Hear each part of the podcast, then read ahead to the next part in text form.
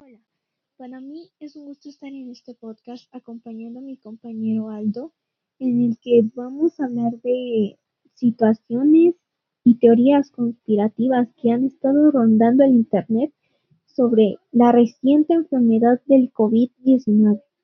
Teorías que en lugar de apoyar a la gente y hacerla, como dicen ellos, pensar, solo provocan ignorancia y información falsa hacia las personas.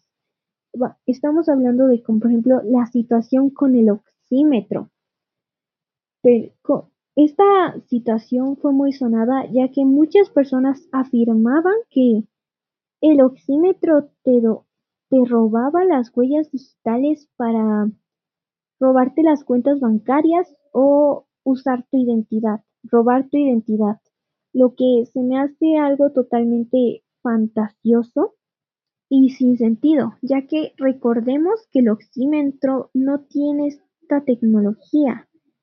El oxímetro no maneja este tipo de sensor, no te puede escanear las huellas digitales. Aparte, este aparato es usado desde hace ya un tiempo. Como por ejemplo, fue inventado en 1974 y desde ahí ha sido usado. Yo creo, me atrevería a decir que muchas personas tienen este aparatito en su casa para ayudar a la gente mayor de sus hogares.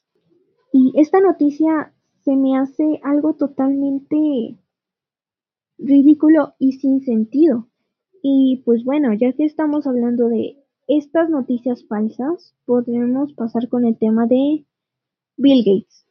Bill Gates como sabemos, el reconocido creador de Microsoft fue acusado, junto a la familia Rockefeller, bueno, importante familia también del el mundo en general, de haber creado esta enfermedad.